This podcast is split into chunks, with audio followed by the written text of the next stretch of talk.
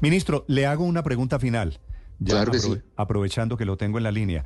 El fallo de la Corte Constitucional anoche de la paz total, ¿usted cómo lo interpreta? ¿Es un triunfo del gobierno porque le aprobaron el corazón de la ley del año pasado, de la paz total, o es una derrota para el gobierno porque son muchos los peros y las condiciones? Eh, no, mire, eh, realmente el gobierno la recibe con beneplácito, pero aún si los peros hubieran sido mayores, repetiría lo que ya se me ha vuelto aquí como una, una frase de todos los días. Acatamos, obedecemos, cumplimos lo que la Corte dice, o sea, frente a la Constitución todos agachamos la cabeza.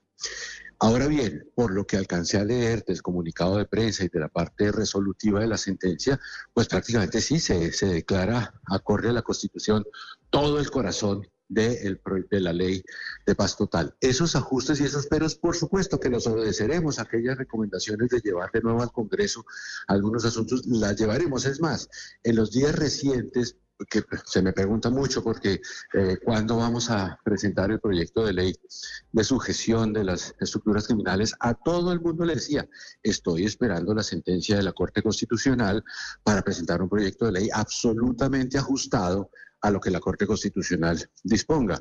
En ese sentido veo que sí, tendremos en cuenta esos ajustes, pero la idea del gobierno de ofrecerle un sometimiento pacífico a las estructuras criminales de alto impacto sigue teniendo piso constitucional y legal y entonces esas estructuras ya lo saben, habrá una oferta que es de sometimiento, que puede tener algún beneficio penal, siempre y cuando pacíficamente se desarticulen, entreguen sus bienes, se entreguen ellos, pasen a la cárcel, o si no, pues lo que les espera es la persecución policial dura, como, como, como ha ocurrido siempre en el Estado colombiano. Sí. Ministro, le entiendo entonces que una vez proferido el fallo de la Corte, el gobierno presentará no sé si en febrero o un poquito más adelante, al Congreso el proyecto de ley para el sometimiento de estos grupos? Yo eh, espero que en, febrero, sí, en cuanto se reanuden las sesiones. Yo creo que ya no tendría sentido presentarlo ahorita con dos semanas. La corte, la corte, dice que ese sometimiento tiene que hacerse vía ley y, no discrecional del presidente de la República. Y, en eso todos estamos de acuerdo. Y yo, yo el primero en estar de acuerdo. Eso tiene que ser deliberado y decidido por el No está de acuerdo el gobierno porque en la ley del año pasado dice que la facultad del sometimiento es discrecional del presidente. O decía, porque lo tumbó la corte anoche.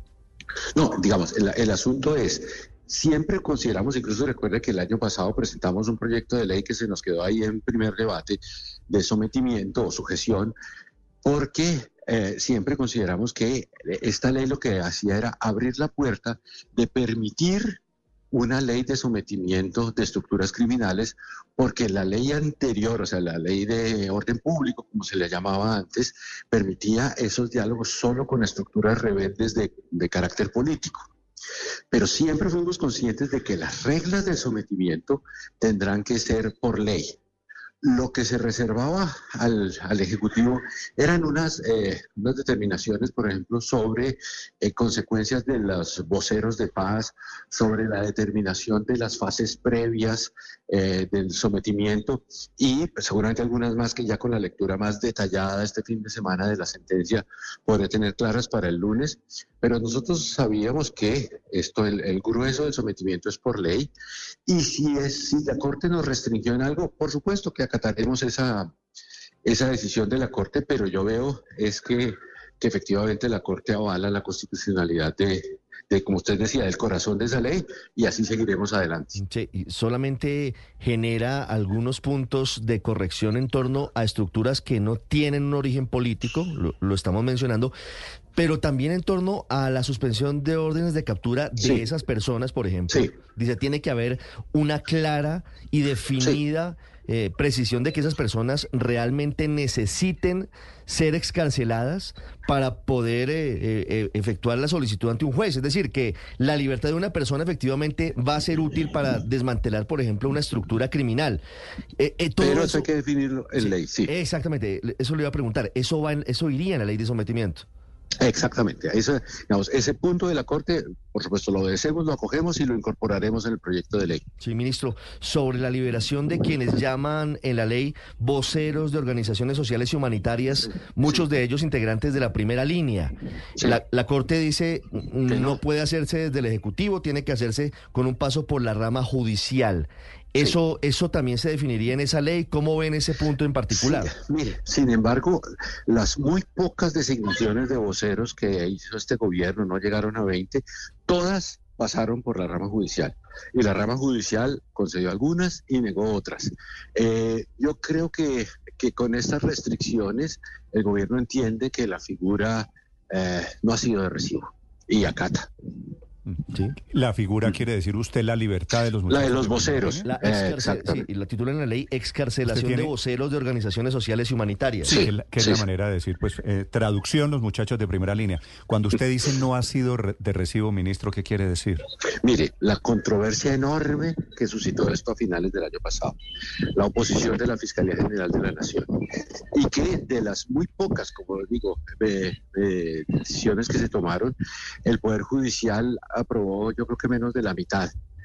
Eh, entonces, pues mire, una cosa que el Poder Judicial nos eh, recibe con esa, con esa prevención, que suscita también ese, ese temor en la opinión pública, pese a que yo considero que si hay una situación injusta con el encarcelamiento tan prolongado de personas que participaron en la protesta social, pues mire, reconocemos que probablemente esa no era la vía.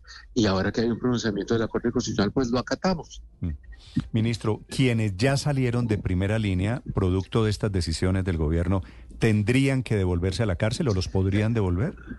No, lo sé. No sé si allí habría de aplicarse el, eh, si la sentencia, digamos, sea solo hacia el futuro, si tenga efectos retroactivos, todo eso lo miraré el fin de semana, si se ha de aplicarse el principio de favorabilidad.